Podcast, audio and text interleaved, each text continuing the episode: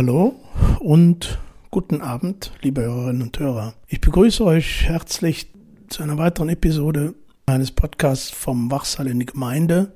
45 Jahre deutsche Psychiatrie, na und? Heute geht's weiter mit dem zweiten Teil des Gesprächs mit Marianne Bosser. Die einen oder anderen erinnern sich vielleicht noch an den ersten Teil. Heute steigen wir noch etwas tiefer in das Kapitel von Marianne Bossert, der an der Fachhochschule in Köln und reden dabei über ganz interessante und wirklich innovative Projekte, die auch in einem äh, Lehrbuch seinerzeit äh, veröffentlicht wurden. Und wir hören aber auch noch einige andere Seiten von Marianne Bossart.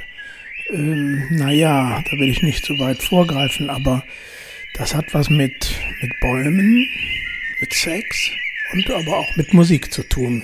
Bernd, Bernd Nickbur, greift auch heute Teile dieses Gesprächs auf in seinem Beitrag indem er über zwei legendäre Sommerhits spricht und werden sie natürlich auch spielen. Und ich wünsche euch viel, viel, viel Spaß und auch Interesse. Also, dann mal los jetzt.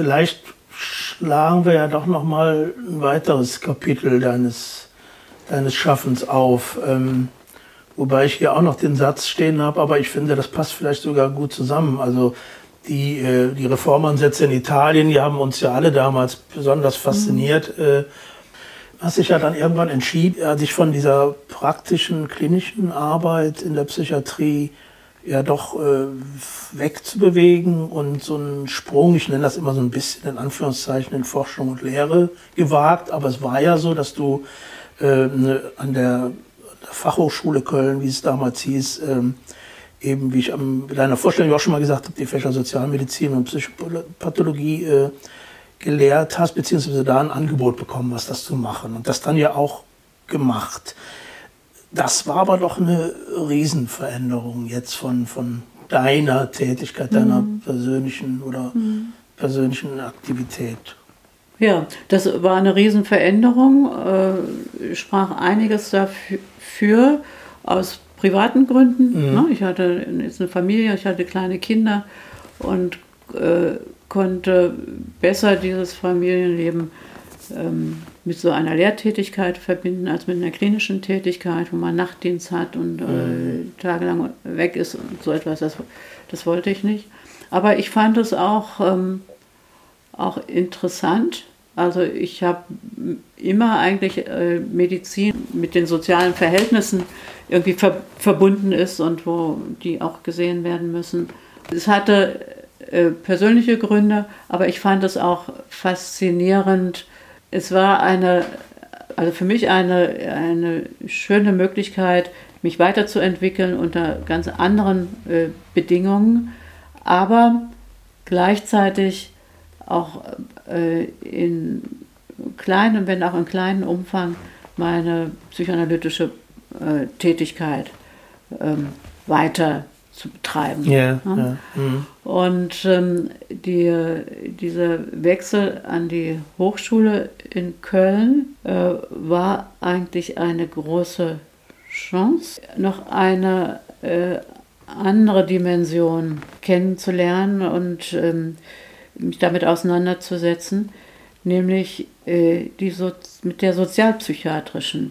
In Düren das werde ich nie vergessen, äh, kam also Anfang der 70er Jahre die erste Praktikantin, die Sozialarbeit studierte, mhm. auf unsere Station, die da ein Praktikum zu machen. Mhm. Äh, das war die Suchtstation. Und ich werde nie vergessen, äh, was für ein Andrang von äh, Patienten immer äh, an, vor ihrer Tür stand, weil die Probleme hatten, die, von der sie meinten, diese Praktikantin, hm. Sozialarbeiterin, äh, könnte das lösen. Und das war äh, ganz klar, die konnte für bestimmte Dinge, ob das nun Wohnung oder Arbeit oder äh, Familie oder äh, sonst was war, da hatte die Möglichkeiten, ähm, etwas in Bewegung zu bringen, was wir Psychoanalytiker mhm. ja nicht konnten. Und äh, das äh, faszinierte mich an der Möglichkeit, äh, da einzusteigen äh, in, das, äh, in dieses Fach Sozialmedizin und Psychopathologie hieß das. Aber da war für mich klar, dass das keine Psychopathologie im Sinne äh, der mhm. klassischen Psychiater ja, war ja. oder das Diagnostizieren von bestimmten Krankheiten, wie man das macht, sondern äh, dass es da um sozialpsychiatrische Probleme gehen würde. Ja, ne? Und das war für mich eine interessante Aufgabe, Sozialarbeits- oder Sozialpädagogik-Studenten auszubilden für diese nicht psychotherapeutische mhm. Arbeit mit Patienten, sondern für dieses andere. Ja. So. Ja. Und äh, dieses andere wurde ja langsam aber sicher aufgebaut in Köln, in der Gemeinde. Ja, das ja. Ist, ist das Thema hier auch dieses Blogs. Da wuchs ein sozialpsychiatrisches Zentrum in einem Stadtteil und da in dem nächsten auch wieder. Mhm. Und da gab es betreutes Wohnen und da gab es äh, Hilfen aus der Klinik herauszukommen, Unterstützung und also etwas. Das war ja neu. Ich war sicher, dass auf dem Boden einerseits meines psychoanalytischen Verständnisses von Menschen mit psychischen Problemen dieses andere, ne, was so das Leben auch ausmacht und äh, was ich nicht direkt beeinflussen konnte ja. mit meiner Psychoanalyse, dass das zusammengehört mhm. und dass in der Ausbildung gut ist, die Sozialarbeiter für dieses andere sich zuständig fühlen können und da, äh, da was Sinnvolles tun können. Mhm, mh, mh. Das erinnert ja so ein bisschen an diese Supervision und die dadurch entstandenen äh, ja, Korrekturen auch des Konzepts, in, in, wo, du, wo du eben die ganze Zeit drüber gesprochen mhm. hast, also in Düren. Ne? Also das, das ist ja, äh, ja, dass es eine bestimmte Haltung vielleicht geben kann bei, bei anderen Berufsgruppen, etwas zu verstehen oder etwas so zu verstehen, mhm. aber dass die Tätigkeit dennoch die ist, äh, die sich unterscheidet von, von ja. ärztlicher oder, ja. oder sonstiger oder psychologischer Tätigkeit. Ja, weil diese Patienten oder Klienten hießen sie dann, in einem besonderen Umfeld leben, unter bestimmten Bedingungen leben, unter bestimmten realen Verhältnissen äh, leben und die sind eben auch wichtig, mhm. ne? äh, neben der Auseinandersetzung mit verbotenen Wünschen mhm. oder mit ja, verdrängten ja. Wünschen. Ne? Mhm. So. Und das finde ich ähm, äh, ist dann in Köln in all diesen Jahren eigentlich gut auf den Weg gebracht worden, ja, sage ich mal. Ne? Gab es da so eine Erwartung an dich äh, mit deiner Qualifikation, also seitens der Hochschule, Fachhochschule, das sowas auch zu, zu etablieren? Ja, also man wollte Psychoanalytiker, mhm. weil die anders verstehen als andere. Äh, was aber äh, für uns dann wichtig wurde, war, äh, das Projektstudium. Das mhm. Projektstudium, für das wir ein Projektzentrum Arbeit mit psychisch kranken und abhängigen Menschen aufgebaut haben. Äh, Studenten, die sich für diesen Bereich interessieren, machen ein Jahr lang ein Praktikum, ein Projektstudium, einen Tag in der Woche in dieser Einrichtung, die sie, wo sie das, was sie interessiert, lernen können. Und äh, das war eigentlich das Wesentliche oder das Wichtige, äh, was in Köln mhm. neu war, dass es eben auch ein Projektzentrum Arbeit mit psychisch kranken und abhängigen Menschen gab, das wir aufgebaut haben. Ja, wir, ja. das war auch ein sehr gutes Team, die Sozialarbeiterin äh, Ursula Ebert und der Psychologe Horst Lazarus und ich. Äh, wir haben also eigentlich all die Jahre intensiv ähm, zusammengearbeitet und uns ergänzt und all diese Dinge dann entwickelt und aufgebaut. Mhm, mh. Und ähm, dieses Projektstudium, ein Tag in der Woche, ein Jahr lang, Ähm, das war eingerahmt äh, von einer Reihe von Vorlesungen. Äh, und ein Aspekt äh, ne, dieser Theorie war natürlich auch das, was die Medizin in der Psychiatrie macht oder Psychopathologie. Aber das war nur ein kleiner Teil von dem, was wir versucht haben zu vermitteln. Das andere war die Auseinandersetzung mit äh, der Wirklichkeit, Auseinandersetzung mit äh, der Arbeit, mit den Problemen des, mhm. des realen Lebens. Mhm. Und ähm, das war dann sehr wichtig, nicht, dass die Medizin nur äh, einen kleinen Teil äh, dieses, dieses Projektstudiums ausmachte. Der? Und da könnte ich jetzt natürlich eine ganze Menge erzählen, also was, äh, was wir dann schließlich und endlich in unserem Lehrbuch dazu äh, ähm, dargestellt haben, äh, was mehr und mehr ne, ein wirkliches Konzept wurde.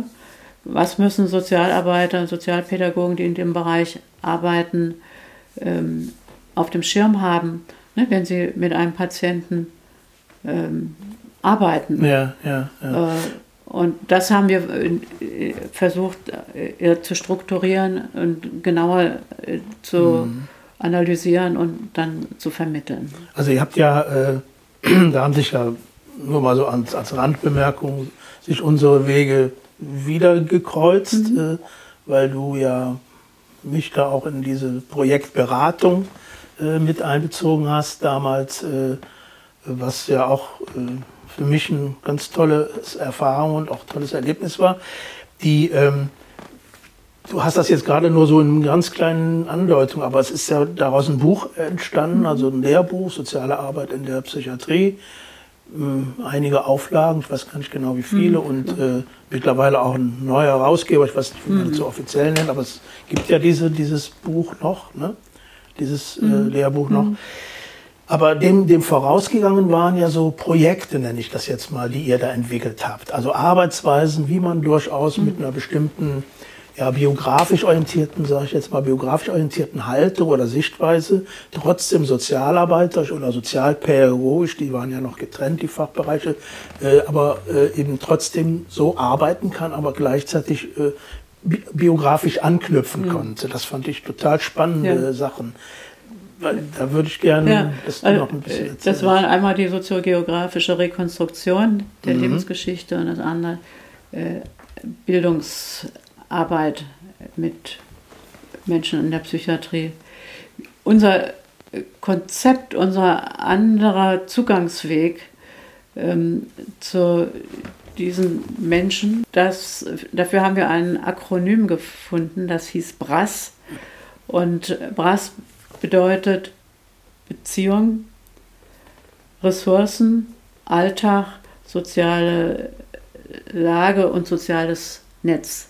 Das sind also die, die fünf Themenbereiche, mit denen äh, sich Sozialarbeiter, Sozialpädagogen sinnvollerweise beschäftigen sollen, wenn sie mit Patienten arbeiten. Und das mhm. haben wir mhm. eigentlich systematisch dann äh, für alle möglichen Patientengruppen ähm, ja, dargestellt. Und wir haben in diesem Buch also, äh, denke ich, sehr schöne Fallgeschichten dargestellt, äh, wo wir nach diesem Muster vorgegangen aha, sind aha. und die äh, Studenten dann die Möglichkeit hatten, einen oder anderen Aspekt zu vertiefen und dann auch äh, zusammen mit dem Patienten zu bearbeiten.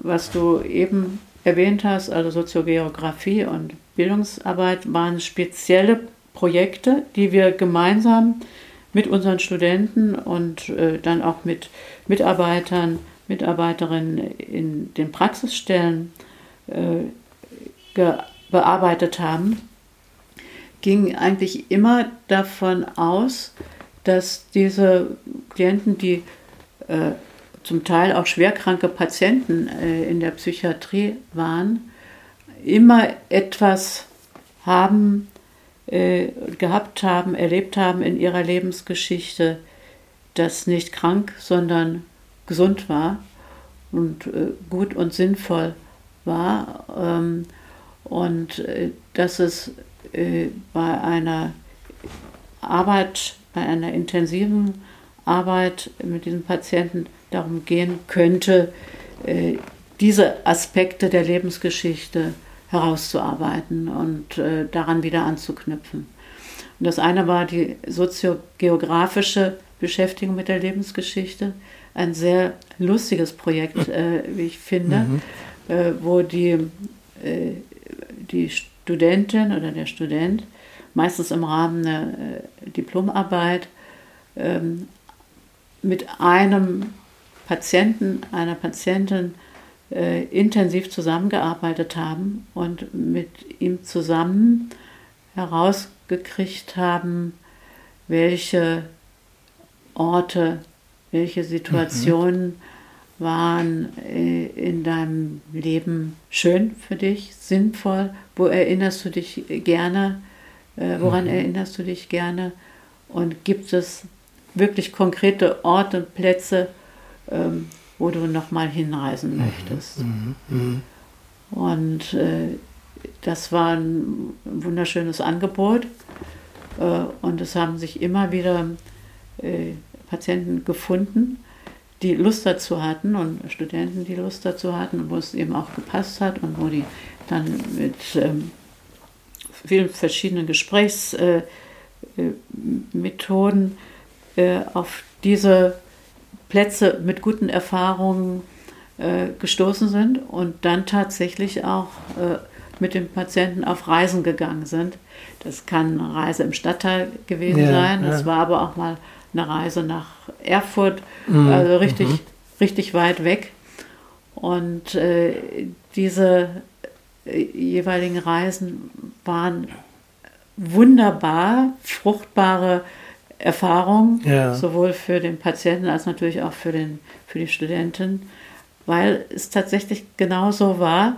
Sie erinnerten sich an etwas, wenn danach gefragt wird, mhm. bekommt die Erinnerung.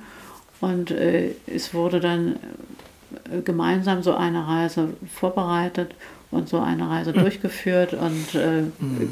die Erlebnisse geteilt. Und äh, das war also für, für alle die das mitbekommen haben, was ganz Beglückendes, ja, ne? ja, weil ja. dann tatsächlich ähm, ne, an der Straßenkreuzung die Ampel daran erinnerte, dass das ja mhm. genau das Haus war, in dem sie gearbeitet hat. Und äh, im Zusammenhang mit dieser Arbeit äh, ist so viel äh, in Bewegung gekommen und mit der Erinnerung an diese Arbeit und an diese Bewegung äh, war eigentlich immer etwas, was beglückend war. Ja, ja. Wichtig war einmal diese, dieses Glück zu erleben. Ich habe damals an diesem Haus gearbeitet und die Kollegen und dies und das, all das, diese Fortbildung gemacht und da an diesem Platz zeigt sich, äh, hing ganz viel an positiven Erfahrungen. Sinn des Ganzen war also einmal diese Erfahrung selbst, aber andererseits auch die Frage, lässt sich davon äh, etwas wiederfinden mhm. in irgendeiner anderen Form. Vielleicht kann man da in irgendeiner Weise anknüpfen. Mhm.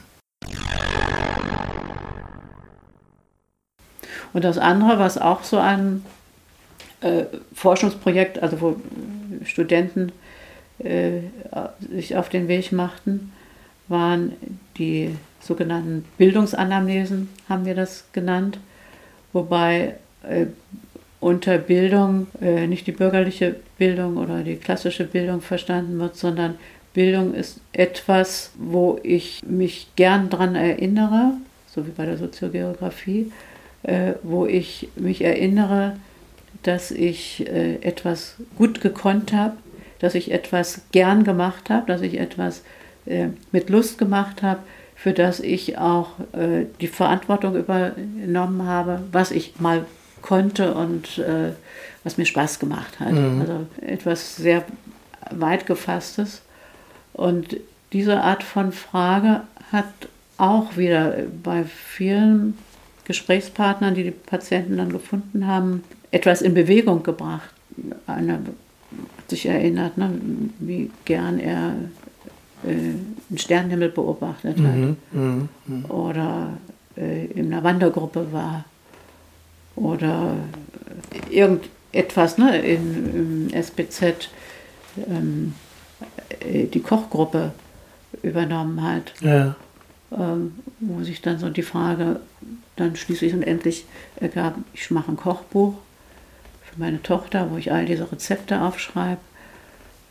Und ich kann vielleicht sogar in dem Kindergarten da um die Ecke mhm. äh, nachmittags mit Kindern kochen. Also mhm. wo sich dann mhm. ja. ähm, an diesem Thema, diesem Bildungsthema Kochen und Rezepte äh, beherrschen, äh, sich was ganz Neues ähm, aufgetan hat.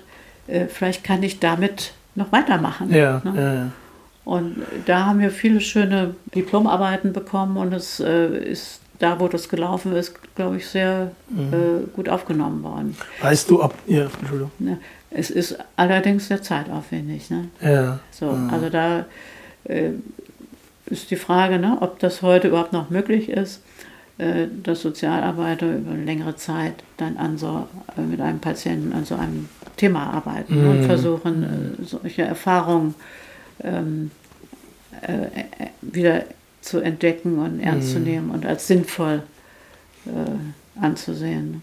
Naja, ich glaube schon, dass, sagen wir mal, wenn man so ein, sowas mal pflanzt, so eine Herangehensweise, um vielleicht was Vergangenes, Positives auch wieder in die, in die Zukunft oder in die Gegenwart äh, hinüberzuholen, herüberzuholen, dass das ja auch als als Gedanke, wenn man den, den im Alltag hat. Ne? Die Frage ist, ob man das jetzt bei jedem Dritten machen kann, aber wenn, wenn man so diese Sichtweise hat, finde ich das, äh, also mich hat das fasziniert, nochmal mhm. darüber zu, nachzudenken, mhm. äh, was, was da ja auch in Bewegung gesetzt ja. wurde. Ne? Und, also man äh, muss es ja nicht wie für die Diplomarbeit ne, in, in allen Phasen äh, aufschreiben und, mhm. äh, und, Worte dafür finden. Aber wenn man das äh, man sich mit einem Patienten beschäftigt und überlegt, ne, was, was soll werden, sind solche Fragen natürlich äh, sehr, können sehr hilfreich ja, sein. Ne? Also eine Würdigung, auch ein mhm. Ernstnehmen von, mhm. von, dass es auch andere mhm. Zeiten gab, in denen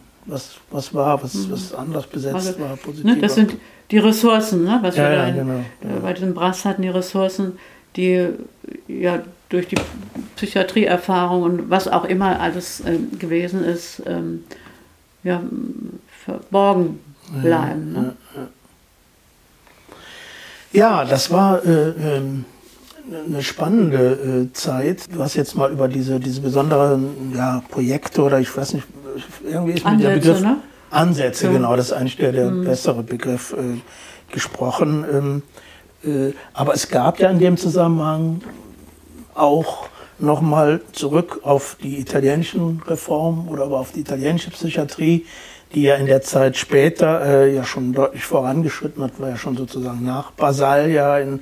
Aber da weiß ich, weil ich selber auch dabei war, einmal zumindest, äh, dass es ja auch noch so ein weiteres Element war, so Exkursionen ja. zu machen. Ja. Ne? Also gut, Italien war, aber ihr habt ja noch andere Exkursionen ja. gemacht. Ja, das war was Schönes, war ein wunderbares Angebot.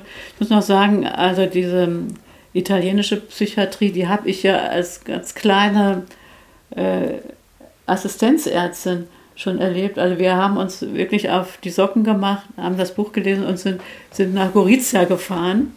Und äh, also das war, weiß ich, 1969 oder 70. Ja. Und ähm, war auch so ein großes Anstaltsgelände, Gebäude. Und eine Patientin, weiß nicht mehr, wie sie hieß, eine ehemalige Patientin, die jetzt eine Bewohnerin dieser, dieses Gebäudes ist, hat uns da geführt und mhm. wir sind dann mit ihr zur Verifica gegangen. Das war eine groß, äh, große Versammlung von Menschen. Mhm. Äh, konnte auch wieder nicht erkennen, wer ist jetzt Arzt und wer ist was und wer ist wie.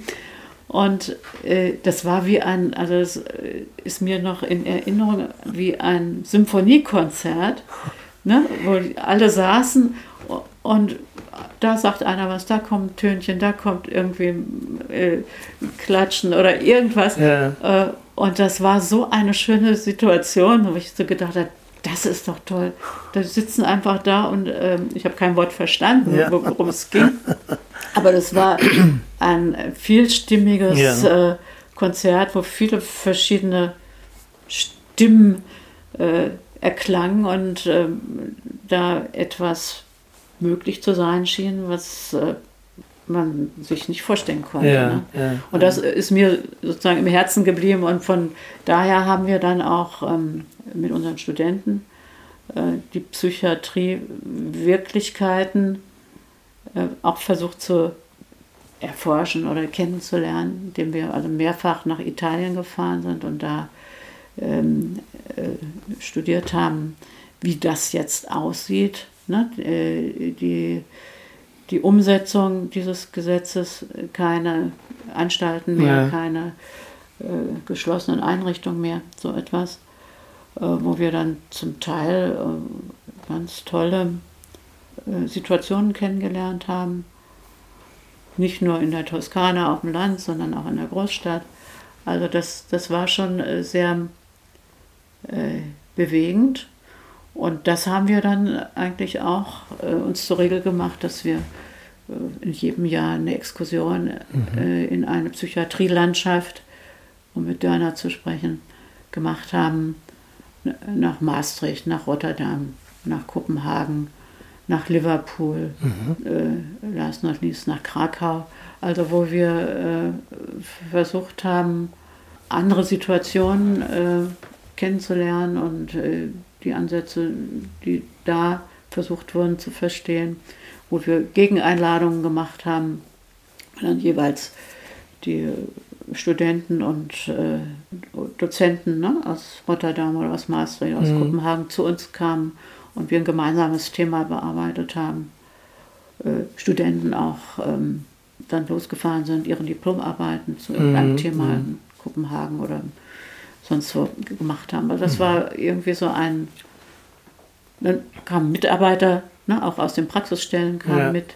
Also das, das war schon auch irgendwie eine geniale Erfindung, die äh, allen Spaß gemacht hat. Es kam Ja. sogar auch manchmal ein Patient mit. Ne? Ja, ja, das äh, ist schon. Äh, ich ich würde mich mal, oder stelle mir gerade vor, wie es, wie es heutigen Studentinnen oder Studenten geht, die das jetzt hören. Ne? Ich weiß nicht, wo die heute, äh, obwohl da noch ein Platz wäre in ihrer Ausbildung, da auch solche, ähm, sich auf sowas einzulassen. Denn das sind ja Sachen, die fürs Leben, ne? nicht nur fürs Berufsleben, sondern fürs Leben bleiben, solche Ja. Erfahrungen. Ne? Glaube ich auch. Also hast du ja auch miterlebt. Genau, ne? Das hab- war doch eigentlich Ja, ich, äh, kann, ganz schön. Ne? Ich fand das, diese Kombination aus, aus Studenten hier und äh, dort äh, Fachleute, dann aber auch Mitarbeiter von, von, von der hiesigen Szene, die mit waren und die Mischung dann eher dann noch von der Hochschule.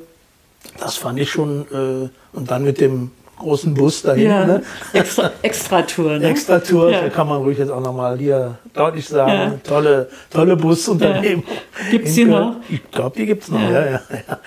Ja. Äh, das war schon, schon beeindruckend. Ne? Mhm. Also, Ja, er hat Spaß gemacht. Ne? Hat Spaß Und, aber gemacht, es hat ja. auch Sinn gemacht. Ne? es hat, ja, also das ja, war ja keine Vergnügungsreise. Aber- also wir waren hinterher alle fix und fertig, Ja. weil Tag und Nacht getagt haben. ja, ja, also Bildung kann Spaß machen, oder? Darf auch manchmal. Mhm. Ich würde gerne zu diesem Abschlussblock heute hier kommen, zu dem Abschlussteil dieser Episode kommen. Du weißt, dass ja in diesem, in dieser, in diesem Podcast auch immer Musik eine gewisse Rolle spielt und ähm, deshalb äh, werde werd ich dir diese Frage auch nicht ersparen, wie was Musik so für dich äh, bedeutet oder welche Musik du vielleicht tatsächlich äh, präferierst oder gerne hörst. Aber ähm, du hast, äh, so im Vorgespräch haben wir darüber gesprochen, du hast da jetzt heute noch einen draufgesetzt auf diese Frage, wie ich finde. Und auch da die Gelegenheit äh, solltest du noch mal nutzen. Äh, du hast nämlich ein, ein weiteres Buch geschrieben vor einigen Jahren, äh, äh, Die Sexualität der Bäume und die Liebe zu und unter ihnen. So heißt, die, genau, ne? ja. heißt es. Und äh, das würde mich doch jetzt mal äh, wirklich interessieren. Das sind doch nochmal zwei klasse Themen zum Schluss. Musik und Sex. Also äh, Ja, Was- aber vielleicht muss, ich dich, vielleicht muss ich dich da enttäuschen. Ah. Also du gehst ja vom menschlichen, wenn deine Augen so leuchten, vom menschlichen Sex aus. Und da ist, glaube ich, die, äh, das Geschenk der Natur, dass es orgiastische Erfahrungen gibt und erotische und dass die Sexualität also äh, was ganz Wunderbares, Umfassendes, äh, Leib und Seele ergreifendes ist. Äh, das ist ähm, jetzt die Sexualität der Bäume natürlich nicht. Ne?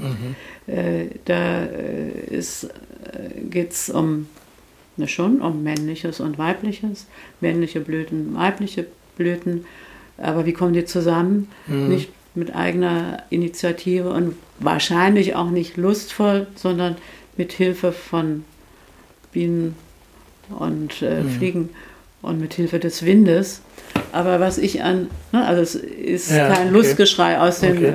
Bäumen zu hören, aber ähm, es ist trotzdem was total Faszinierendes, was ich als, als Thema für mich zufällig entdeckt habe, weil ich, obwohl ich in einer Straße äh, lebe, äh, die, äh, deren Bäume ich äh, seit Jahrzehnten gut kannte, nämlich Silberahorne, ähm, ich eines Tages äh, im frühen äh, Vorfrühling gesehen habe, dass diese Bäume rote Dinger an sich hatten.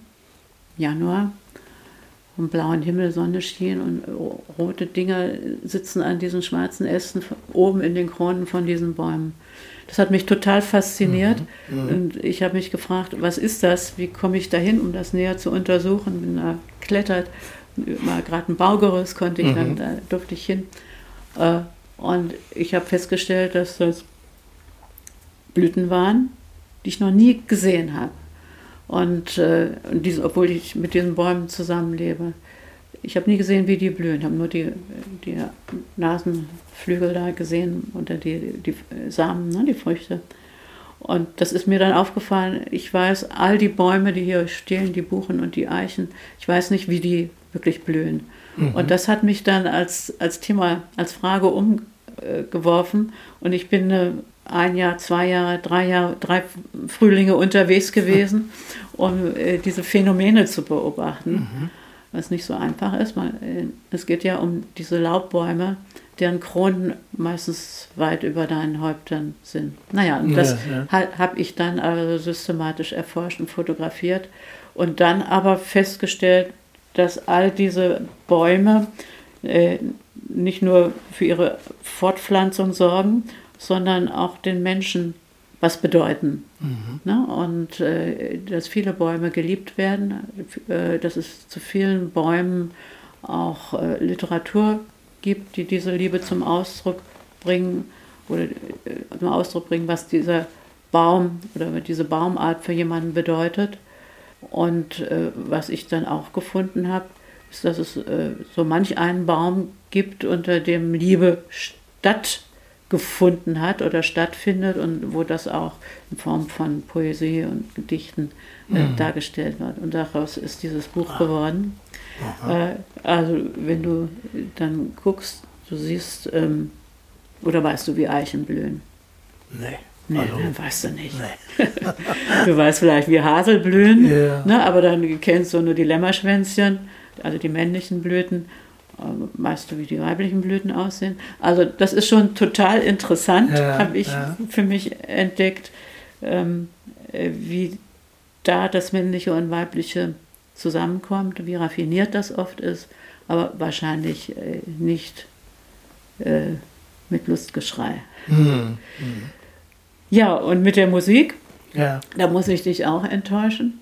Also ich komme aus einer Familie, wo alle ein Instrument gespielt haben. So, ähm, und äh, ging es immer um klassische Musik oder sowas. Äh, ich habe ähm, Geige gespielt, hm. aber nie, nie besonders toll und habe damit dann auch aufgehört. Aber bin auch in diesen frühen Psychiatriejahren äh, mit allen anderen Hippies auf der Isle of Wight gelandet und habe Jimi Hendrix da im Schlamm gelegen und Jimi Hendrix gehört und John Baez und ähm, Oh Lord, give me Mercedes Benz, wie heißt er?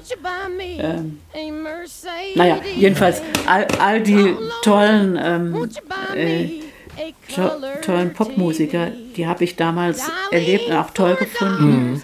Äh, das hat sich dann im Laufe der Jahre dann irgendwie mich halten lassen, diese Liebe. Ähm, jetzt ist es so, ich habe einerseits, das ist was ganz Merkwürdiges, Musik in mir. Das ist, äh, ich will nicht sagen, dass es Stimmen hören, also das ist was anderes. Äh, meine Mutter hat immer viel gesungen mit uns Kindern mhm, mhm. und egal wo ich bin, irgendein Lied taucht, taucht auf. Ja. Es kann dann wie ein Ohrwurm sein. Ähm, es ist oft auch ein Signal gewesen, wenn ich äh, therapeutisch gearbeitet habe, in einer bestimmten Situation kommt ein bestimmtes Lied. Also, mhm. aber das kann ich nicht mit anderen teilen. Das ist etwas, was, ähm, was mich begleitet. Und was ähm, ansonsten bin ich, verstehe ich nichts, äh, bin kein Pop-Fan, auch kein Jazz-Fan, äh, gehe auch nicht in Konzerte, aber habe ab und zu höre ich was, das gefällt mir unheimlich ja. gut. Zum Beispiel jetzt aktuell ähm, der estländische Komponist, der so wunderbare, also eine Vielfalt von Chorgesängen, aber auch äh, Instrumentalmusik. Avo heißt er mit Vornamen. Mhm. Also äh, das ist eine, eine ganz wunderbare, finde ich, Musik, die sehr ja, ergreifend ist, aber nicht so ohne weiteres. Also sie äh, hat was Zauberhaftes, also mhm. etwas, was, was dich anrühren kann, aber ja, man kann es nur mit Musik sagen. Ja, ja. Also, mhm. also, es ist was ähm, ganz Spezielles. Mhm. Ja. Reicht dir das? Vielleicht kennst du sogar. Ja, Tandy, wir werden nicht verraten, warum ich dich Tandy nenne, du aber eigentlich Marianne heißt. aber äh, wir kommen da so zum Schluss für heute. Ich ja. würde dich aber noch mal fragen, bevor es ganz zum Schluss gibt, gibt es was, was du oder wo du sagst, äh, da, äh, das will ich auf jeden Fall hier bei der Gelegenheit auch noch mal sagen oder will ich, habe ich jetzt nicht, habe ich jetzt vergessen oder ist irgendwas äh, noch, was, was dir einfällt, was äh, ja, du noch loswerden willst? Also ich, ich finde, der, was ich schlecht und recht jetzt beschrieben habe, ähm, ist so äh, ist mir so wichtig zu sehen, äh, wie komplex so ein Mensch ist. Ne? Äh, mhm. Das, ähm, das Problem oft ist, dass nur ein kleiner Teil gesehen wird, also was ist jetzt der verdrängte Wunsch oder so, ja. ne? sondern äh, dass äh, ich erlebt habe in meiner Berufsgeschichte, wie sich das Menschenbild immer äh, weiter und komplexer fassen ließ. Ne? Und dass ich da auch dankbar bin, dass ich dann in dem äh, den Sozialarbeitern ne, diesen ganzen Bereich ja. näher kennengelernt habe und dass ich eben auch diesen verborgenen psychischen Bereich kennenlernen durfte. Ne? Dass, ja. dass ich in meiner Berufspraxis der Mensch in so vielen Dimensionen sich mir gezeigt hat. Ne? Das mhm. ist was Schönes eigentlich. Ja. Mhm. Ja, vielen Dank. Ja, vielen, vielen, Dank, vielen Dank, dass du mir zugehört hast. Hi Klaus und alle, die uns zuhören. Der Frühling ist da. Super. Da geht ihr dann doch das Herz auf. Frühlingserwachen allenthalben. Zum Beispiel muss der Rasen wieder öfter gemäht werden. Das hat doch auch was. Aber es sollte ja um Musik gehen. Die beiden Stücke, die ich heute vorstellen möchte, haben für mich auf jeden Fall was mit Frühling und Sommer zu tun. Und mit Sex und Drugs und Rock'n'Roll. Wie Ian Dury sagte, it's all my brain and body needs. Zu den Drogen sage ich nichts, obwohl die Musiker, um die es heute geht, sicher genug damit zu tun hatten und mit den daraus folgenden Problemen. Also zurück zum Rock'n'Roll und zum Sex. Rock'n'Roll ist ein anderes Wort für Sex und darum geht es auch in den beiden Songs, die ich heute vorstelle. Und die beiden Sänger der Songs von heute transportieren reichlich Sex mit ihrer Stimme. Die Texte tun noch ihren Teil dazu. Der erste Song stammt von Humble Pie, war deren erste Single, wurde 1969 veröffentlicht und heißt Natural Born Boogie.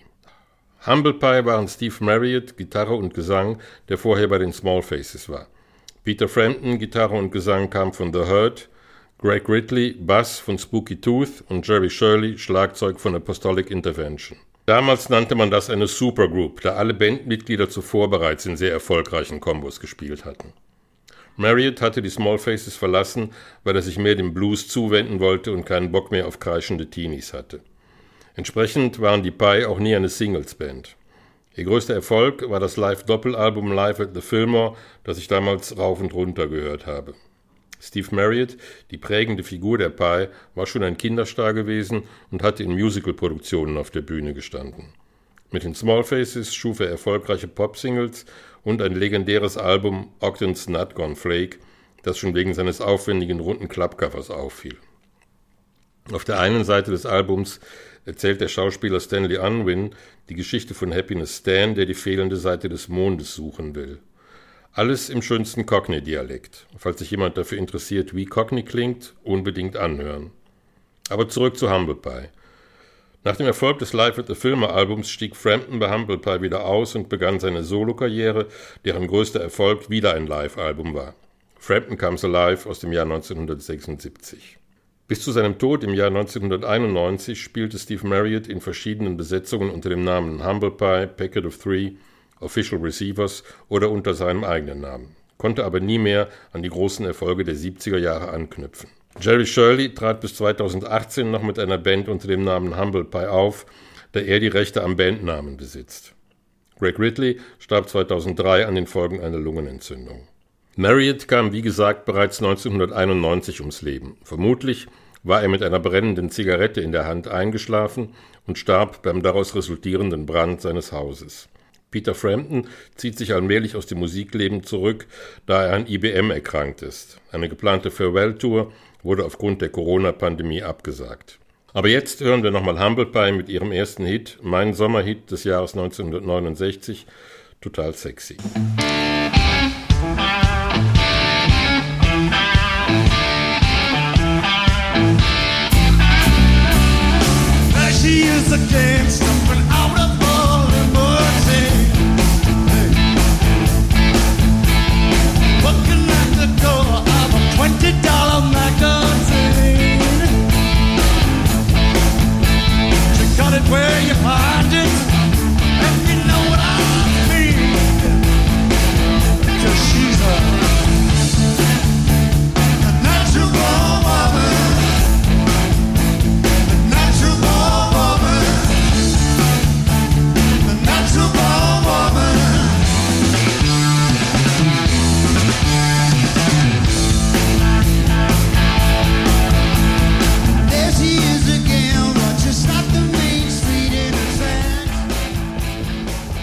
zweite Band, um die es heute geht, entstand zur gleichen Zeit wie Humble Pie, war ebenfalls im Blues und Bluesrock zu Hause und hatte mit All Right Now den Sommerhit des Jahres 1970.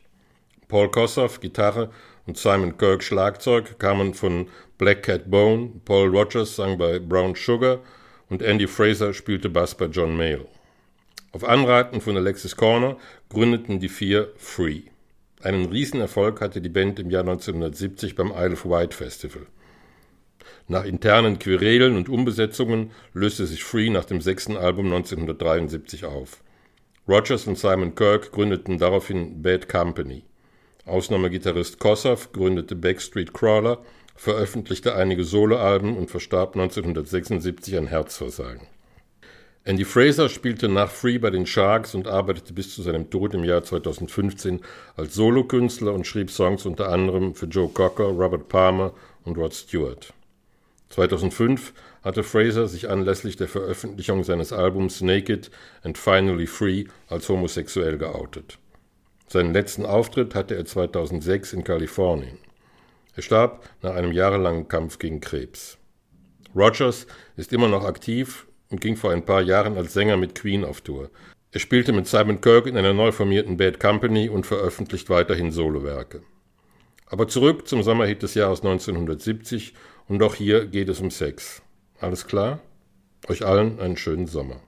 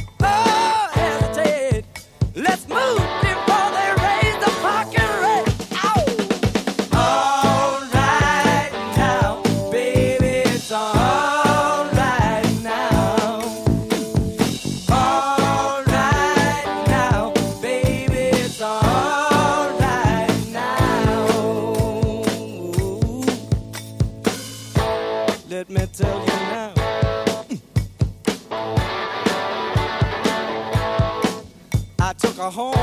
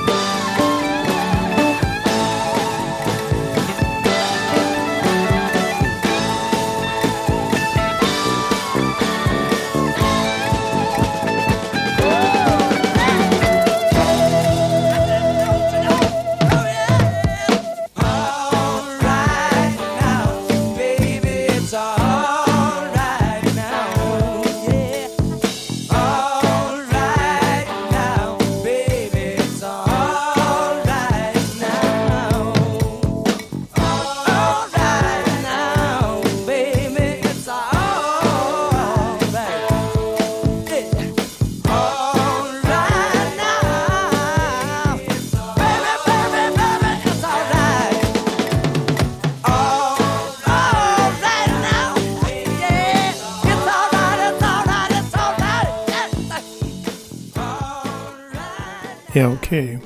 Wo wird unsere Freiheit verteidigt?